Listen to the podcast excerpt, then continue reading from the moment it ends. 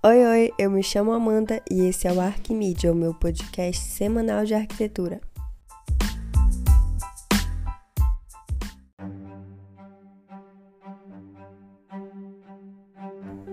O episódio de hoje é sobre um monumento bem famoso da Itália. Já sabe de qual eu tô falando?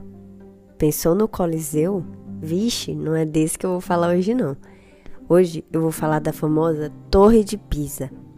Você sabia que ela, quando foi construída, não era torta?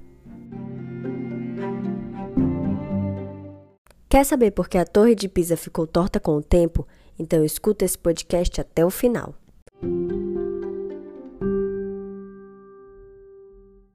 A Torre de Pisa foi construída durante a Idade Média, desde 1173 até 1350, quase 200 anos depois, porque teve que dar uma pausa durante as guerras.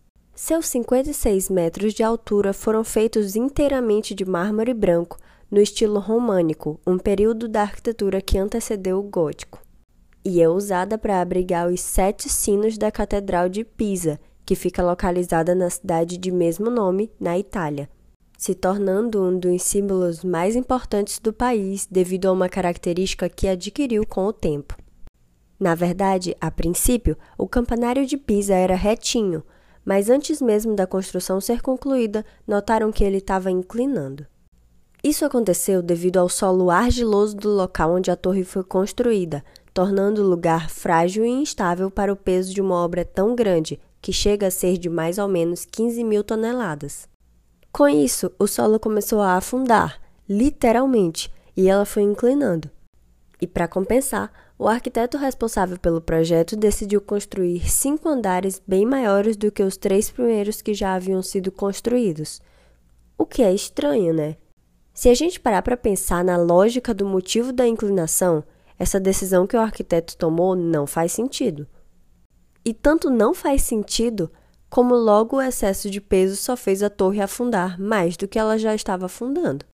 Hoje, ela já possui aproximadamente 4 graus de inclinação, e por conta desse problema, foi preciso até haver intervenções para tentar mantê-la estável. E a subida dos turistas em 1990 ficou proibida por um tempo. Mas desde 2001, comprando o ingresso com antecedência, já é possível subir seus 296 degraus com o número de pessoas por dia sendo limitado. E aí, curtiu? Você também tem vontade de tirar ou já tirou a tão famosa foto segurando a Torre de Pisa como todo turista empolgado? Me conta isso lá no arroba Arquimídia e aproveita para ver o post que eu fiz sobre esse podcast. Não esquece de curtir e comentar que você já ouviu esse episódio. E caso queira saber mais sobre o episódio anterior, entra lá no meu guia de podcasts do Instagram, no meu perfil, que você vai encontrar todos os posts que eu já fiz sobre os episódios disponíveis. Não esquece de me seguir por aqui também, porque todo domingo teremos mais um episódio de Curiosidades Arquitetônicas. Tchau, tchau e até o próximo podcast.